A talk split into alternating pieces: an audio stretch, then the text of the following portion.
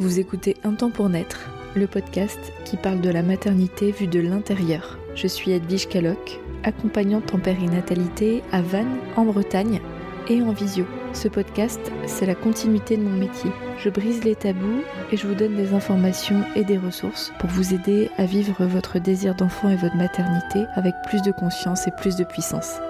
Bon épisode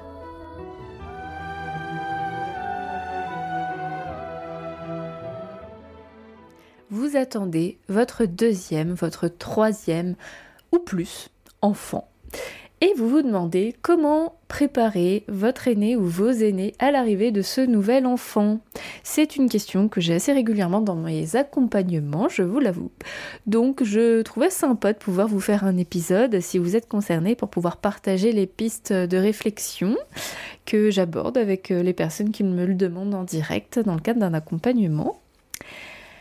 Déjà, par rapport à ce sujet, euh, je trouve effectivement important de pouvoir préparer nos aînés à l'arrivée d'un petit frère ou d'une petite sœur. C'est tout un art de trouver le juste milieu entre ne pas le mettre à l'écart et donc le préparer comme il faut pour qu'il le vive du mieux possible et en même temps ne pas anticiper quelque chose que son cerveau ne peut pas encore anticiper. Donc on va venir développer un petit peu tout ça. Déjà pour recadrer, qu'est-ce que c'est que l'arrivée d'un petit frère ou d'une petite sœur dans la vie d'un enfant? Oui, ça peut être chamboulant. Je ne sais pas si c'est français, mais je pense que vous m'avez comprise. Ça peut être un chamboulement, ça peut être euh, quelque chose qui va venir déranger euh, la petite vie euh, tranquille de l'enfant, qui plus est si c'est le premier petit frère ou la première petite sœur. Parce que oui, ça va bousculer son équilibre, forcément il va y avoir un bébé qui va arriver dans la famille. Un bébé, ça a beaucoup de besoins, ça prend beaucoup de place. Donc oui, c'est un chamboulement. Cela dit, c'est un chamboulement qui est dans l'ordre des choses. Ça ne veut pas dire qu'on est obligé d'avoir des petits frères et des petites sœurs, soit on peut être un enfant unique, soit on peut être le dernier d'une fratrie, donc jamais confronté à euh, cette, euh, cette expérience de vie.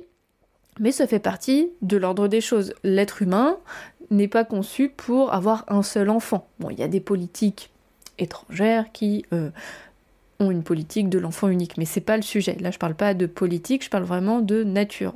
L'être humain n'est pas conçu pour avoir un seul et unique enfant. Donc, a priori, nos gènes sont faits pour accepter l'arrivée d'un petit frère ou d'une petite sœur. Autre préambule que je trouve hyper intéressant et, dont je parle assez souvent aussi en, en accompagnement, pas qu'à ce sujet-là, c'est le fait que nos grands-mères et nos ancêtres ne savaient pas très tôt qu'elles étaient enceintes. Nous, aujourd'hui, on peut connaître nos grossesses avant même d'avoir un retard de règles, donc ça a plein de points positifs, on est bien d'accord. Cela dit, on le sait extrêmement tôt. C'est pas toujours facile pour les femmes et pour les couples d'avoir tout ce temps entre le moment où le cerveau sait et le corps envoie des signaux. Parfois, il les envoie au premier trimestre, mais parfois pas du tout. Donc, c'est assez particulier quand même de savoir qu'on est enceinte alors alors même que euh, le développement de l'embryon a à peine commencé. C'est pas ça, c'est pas dans l'ordre des choses.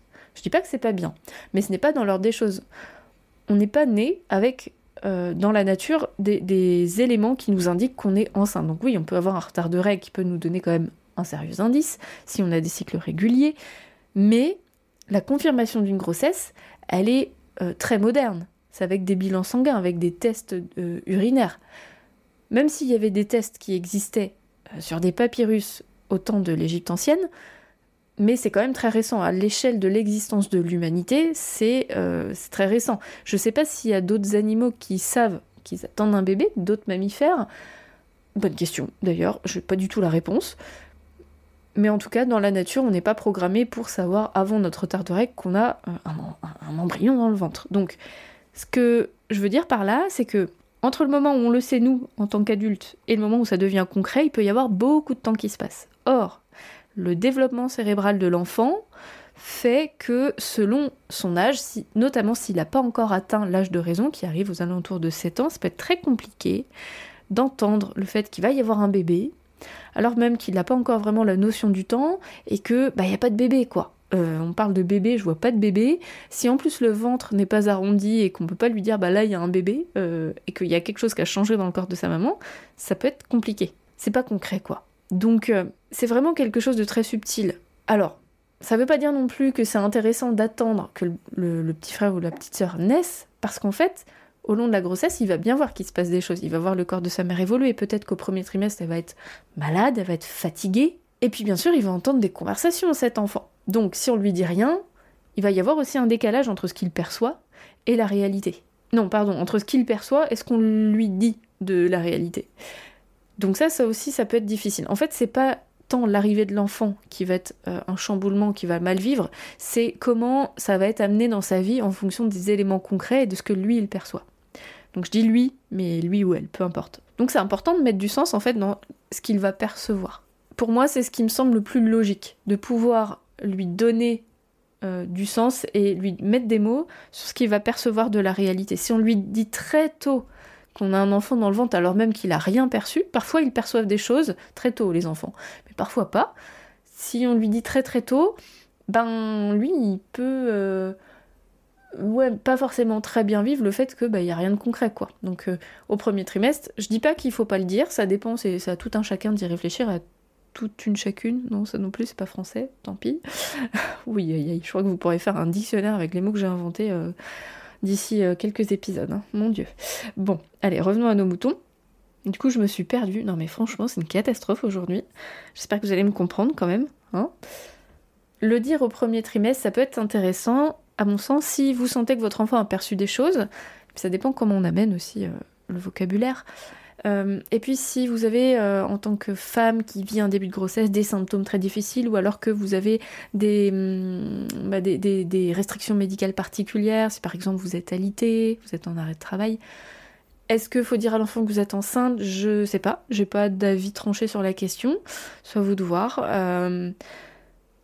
C'est important de lui dire c'est pas maintenant, c'est bientôt, un jour, euh, et en fonction de son âge, peut-être donner une échelle de temps, s'il est capable de l'entendre.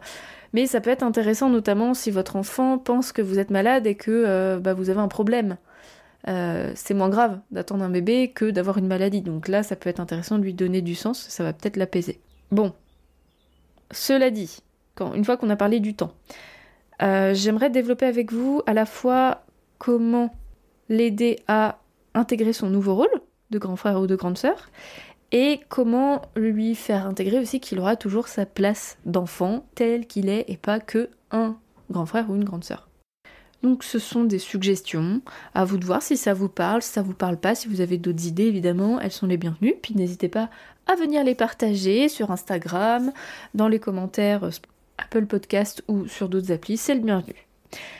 Vous pouvez solliciter éventuellement votre euh, aîné dans le choix de certains achats, lui demander son avis, ça concrétise les choses petit à petit et euh, ça lui donne un rôle aussi. Vous pouvez éventuellement le solliciter pour des suggestions de prénoms à donner à l'enfant, premier ou deuxième prénom. Je suis pas sûre que ce soit intéressant de lui remettre euh, le choix du prénom parce que c'est aussi lui donner une responsabilité qui est celle d'un parent. Donc c'est peut-être lourd sur ses épaules de choisir un prénom. Admettons, il le choisit, puis au final, euh, euh, dix 10 ans plus tard ou 15 ans plus tard, euh, son petit frère ou sa petite sœur déteste son prénom, ce sera de sa faute. Donc c'est pas forcément son rôle de choisir le prénom, mais en tout cas de lui demander des suggestions et de dire on a décidé que ton choix nous parlait et que du coup c'est ça qu'on choisit. C'est plus pertinent que de dire est-ce que tu peux choisir le prénom de ton petit frère ou ta petite sœur? D'autres idées pour le préparer à son nouveau rôle de grand frère ou de grande sœur, c'est de choisir des livres qui traitent de ce sujet-là. À choisir aussi en fonction de son âge, bien évidemment, que ce soit des imagiers, s'il est tout petit, votre enfant, s'il est un peu plus grand, ça peut être des livres à lire. Et dernière idée, dans l'intégration de son nouveau rôle de grand frère ou de grande sœur, c'est de célébrer avec lui ou elle ce nouveau rôle. Vous pouvez le faire avant ou après la naissance de son petit frère ou de sa petite sœur. Ça peut être comme un petit rituel euh, en fin de grossesse si euh, votre état de santé le permet, si vous êtes enceinte, euh, de faire, je sais pas, un petit restaurant, une petite sortie, un moment tête à tête tous les trois si vous êtes un, couple avec cet enfant-là ou si vous voulez faire à deux, à vous de voir, mais de célébrer la fin de ce moment sans le bébé ou euh, fêter son nouveau rôle, voilà, de grand frère, de grande sœur. Dans un petit événement, euh, un repas spécial, à vous de voir. votre espace créatif euh, est sans limite. Je suis très confiante. Maintenant, sur cet aspect de le rassurer sur le fait qu'il aura toujours sa place d'enfant, ce que j'aime bien expliquer aux enfants, c'est leur dire qu'en fait l'amour que ressent un parent pour ses enfants, ça se divise pas, pas comme un gâteau euh, qui a une quantité limitée et qu'on coupe et plus il y a de monde et plus ça fait des petites parts et moins il nous en reste, on n'a que des miettes. C'est pas du tout ça. L'amour, ça marche pas comme ça, ça se multiplie, c'est une source illimitée. Donc le cœur d'un parent, c'est ça. Ça donne, ça donne, ça donne et plus ça reçoit et plus ça donne. Donc euh, l'idée que ça se multiplie et qu'il aura jamais moins, c'est hyper rassurant pour les enfants. À côté de ça, ce qui est aussi intéressant de lui expliquer, c'est que bah, c'est lui parler du postpartum, lui dire que quand un enfant arrive, c'est pas comme euh, on peut voir dans des livres ou à la télé, si votre enfant regarde parfois la télé ou autre, c'est que bah, en fait un enfant qui vient juste d'arriver, un tout petit bébé, il a beaucoup de besoins. Et bah il pleure. En fait, il, comme il sait pas parler, le pauvre, bah, il sait pas dire les choses comme, euh, comme les, les plus grands.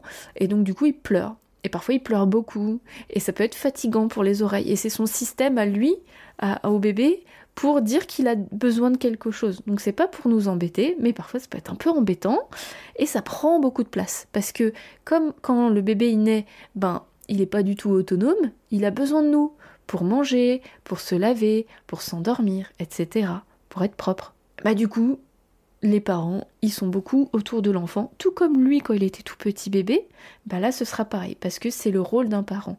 Mais c'est pas parce que cet enfant demande beaucoup qu'on l'aime plus. Non. Lui aussi grandira petit à petit, puis il aura le même âge que cet aîné, et ainsi de suite.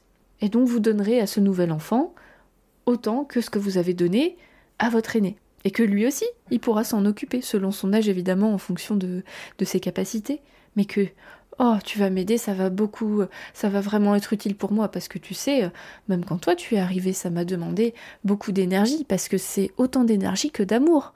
Donc, euh, et puis mettre au monde un, bébé, ben c'est très fort pour le corps d'une maman. Donc le corps de la maman, il a besoin de se reposer. Puis sa tête aussi, on a besoin de se reposer. Tu pourras venir te reposer avec moi, tu pourras m'aider à me reposer. Le solliciter, c'est aussi lui donner une importance et euh, le considérer dans cette bulle postpartum. Et ce que je peux également vous suggérer, c'est lui accorder des moments privilégiés, même quand l'enfant sera là c'est pas forcément des gros temps parce que c'est pas facile de se dégager du temps, du temps en exclusivité avec les aînés. Ça peut être un coup le papa, un coup la maman, et des personnes tierces aussi qui viennent s'en occuper, non pas dans l'idée de euh, gardiennage parce qu'on n'est pas dispo pour lui, c'est cette personne-là te propose de passer un temps avec toi au parc ou euh, ailleurs. Est-ce que ça t'intéresse? Est-ce que ça te ferait plaisir? Cette personne-là, ça lui ferait vachement plaisir. Vraiment le voir comme des moments privilégiés aussi pour qu'il ait sa petite bulle à lui ou à elle et bien sûr avec ses parents, tant que faire se peut. J'ai aussi souvent la question de, du séjour à la maternité pour euh, les couples et les femmes qui souhaitent euh, mettre au monde leur bébé à la maternité. Sachant que aujourd'hui les aînés sont pas toujours acceptés dans les maternités depuis la crise du Covid, alors comment faire pour les intégrer et qu'ils se disent pas mince il se passe quelque chose de grave ou qui voilà ou qu'on s'inquiète euh, nous aussi de passer plusieurs jours sans eux parce que c'est pas toujours simple non plus pour les femmes de laisser leur aîné ou leurs aînés. J'ai bien conscience de ça. Si vous avez le droit aux visites, à vous de voir à quel moment vous souhaitez intégrer votre aîné. Est-ce que c'est le jour J? Est-ce que c'est plus tard? Est-ce que vous souhaitez attendre? À vous de voir. Bien souvent, vous n'avez pas le désir d'attendre de rentrer à la maison. Vous pouvez éventuellement aussi voir pour un retour anticipé à la maison si ça vous rassure aussi, en fonction de votre état de santé et de celui de votre bébé, bien entendu. Et si les visites ne peuvent pas se faire, une idée, c'est éventuellement de lui préparer une petite surprise chaque jour dans une boîte. Donc ça peut être euh, un petit cadeau, la photo avec euh, le bébé et la maman, euh, un petit vocal aussi dans les téléphones, des petits mots d'amour. Donc bien sûr avec les nouvelles technologies, on fait plein de choses, on peut faire des webcams. Oh là, c'est même très vintage de dire webcam, mon dieu. Mais vous avez compris l'idée, on peut rester en communication, mais c'est pas hyper concret non plus pour les enfants.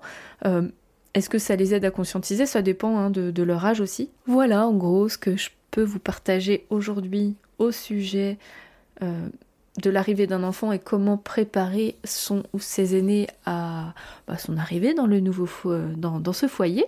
J'espère que ça vous plaît, que ça vous est utile surtout. Euh, j'attends vos retours comme d'habitude. Je vous souhaite une très bonne fin de journée, de semaine et je vous dis à la semaine prochaine. Ciao ciao Merci pour votre écoute et votre confiance. Si vous aimez mon podcast, vous pouvez m'aider à le rendre plus visible en me mettant une note et un avis sur votre appli de podcast. Vous pouvez aussi partager auprès de vos proches qui sont concernés. Et si vous souhaitez vous aussi être accompagné sur votre chemin du désir d'enfant et de la maternité, mes séances se font au cabinet à Vannes ou à distance par visio. Envoyez-moi un message privé sur Insta ou un mail à edvige.intempournaître.fr. À bientôt!